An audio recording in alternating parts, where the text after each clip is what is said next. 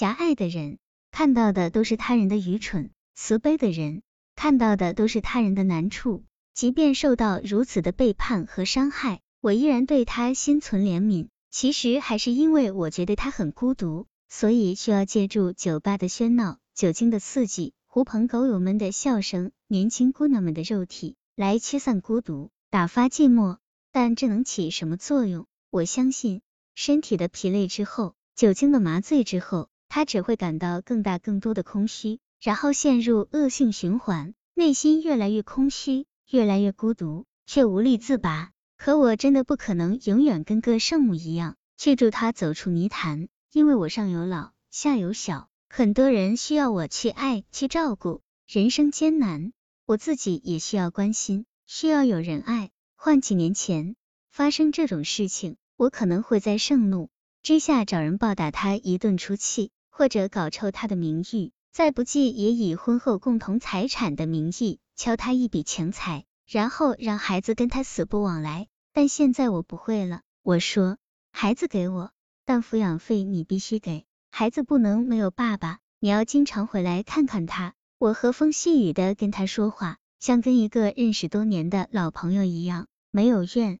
没有恨。他一个发小问我，你相信浪子回头吗？我说，我信，但在我这里，浪子回头不稀罕。浪子为什么会回头呢？在他真诚的说要痛改前非的时候，心里到底在想什么？也许我可以揣摩一下，最大可能只是他玩累了，玩腻了。家对于男人来说，绝对是个休憩的港湾。当他暂时身心疲惫时，就需要一个叫家的避封锁，需要一个叫妻子的人的安慰。他未必爱这个女人，但他一定能给她安全感。可是我为什么要去做这个女人？佛说慈悲为怀。是因为佛的肚子大的能容下全世界，而我的肚子最大时只能装下一个孩子。至于践踏过又回来的，佛能容，我不能容。设想一下，他曾热衷于偷香窃玉，扰乱江湖，又何以心生退意，规避守舍？保不定只是蛇的冬眠，一旦春暖花开，自会从头再来。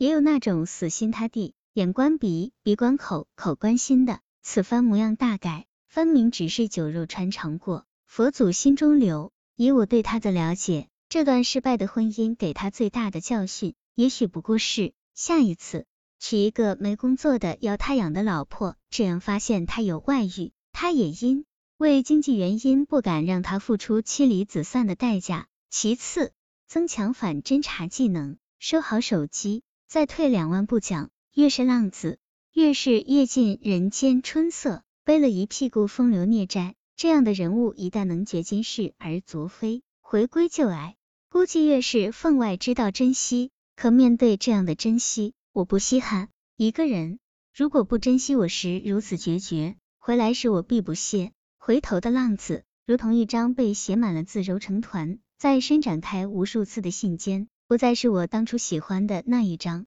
爱上一个人。怎会说天涯何处无芳草？因为你甘愿被这个人一叶障目，心无旁骛。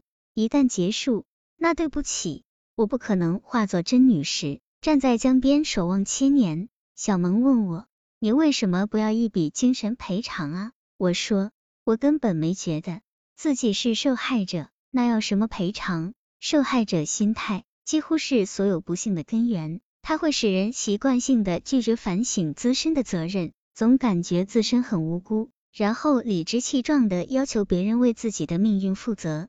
有了这种心态，人会变得刻薄、偏激、不平和，实在是木有必要啊。博友劝我休息好了就随便找个人玩玩，不要再结婚伺候男人了。我回复：玩玩比认真活还累。如果我要说我只活这一辈子，所以想认认真真的过，不愿把时间花在逢场作戏上。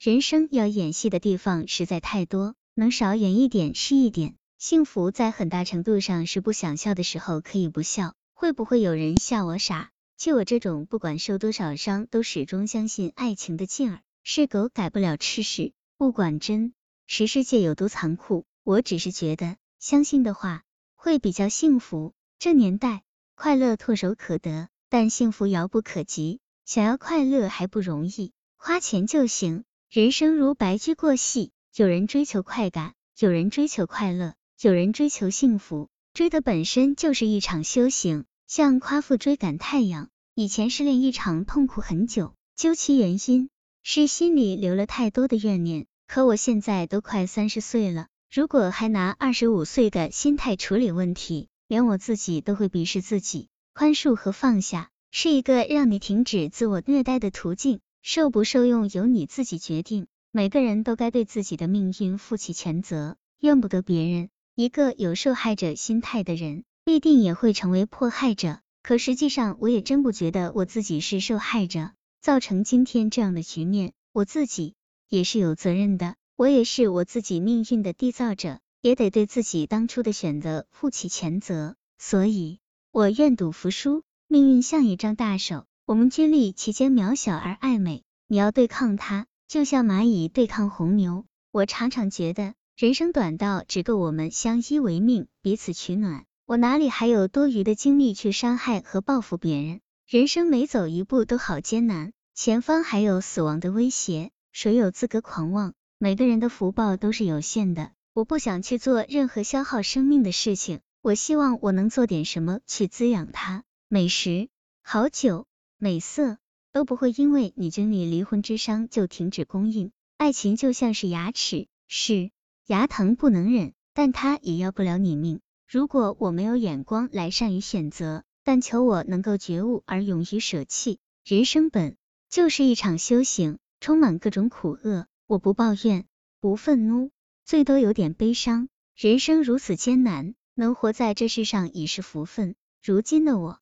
平静的带着孩子生活，真不需要任何安慰。早在很久很久以前，过的就是这样的日子，所以现在并没有太多不习惯，只是稍微比以前自信了一点，睡得好了一点，变得更爱写字。袭上心头的是忧伤，而不是痛苦了而已。但我还是感到庆幸，因为不是每个人在三十岁到来之前都能找到适合自己的生活方式。明白自己想做一个怎样的人，形成自己的一套思想体系，可以自圆其说，可以帮助自己在遇到困难的时候走出思想困境。但我找到了，婚姻这事吧，就是选择与一个人什么样的人过一种什么样的生活；而离婚这事，就是选择不与什么样的人过一种什么样的生活。这都是常态，跟选择跟不跟谁去吃火锅或者炒菜没多大区别。只是影响范围广泛了一些罢了。在我的观念里，有些事情不过就是能接受或者不能接受，都只是个人意愿选择。我根本都不想站在道德的高度去指责他，你这么做是不对的，你应该怎样怎样。有些事情你能接受，就找个同样能接受的人在一起；不能接受也是一样，找不能接受的人在一起。结婚其实就是一个生活方式。实际上一个人也过得挺好，如果多一个人不能过得更好，那我宁愿不接。如果你自己想要成为什么样的人，过什么样的生活都不知道，而且不打算自己去实现，而等着某个人来给予，那迟早别人都会拿走，当然运气很好的除外。这个问题我一直相信比较靠谱的方式是，先知道自己要成为什么样的人，过什么样的生活，不依赖于任何人。总会吸引到你想要的那个人来到你的身边。你若盛开，蝴蝶自来。那么，愿现实安稳，岁月静好。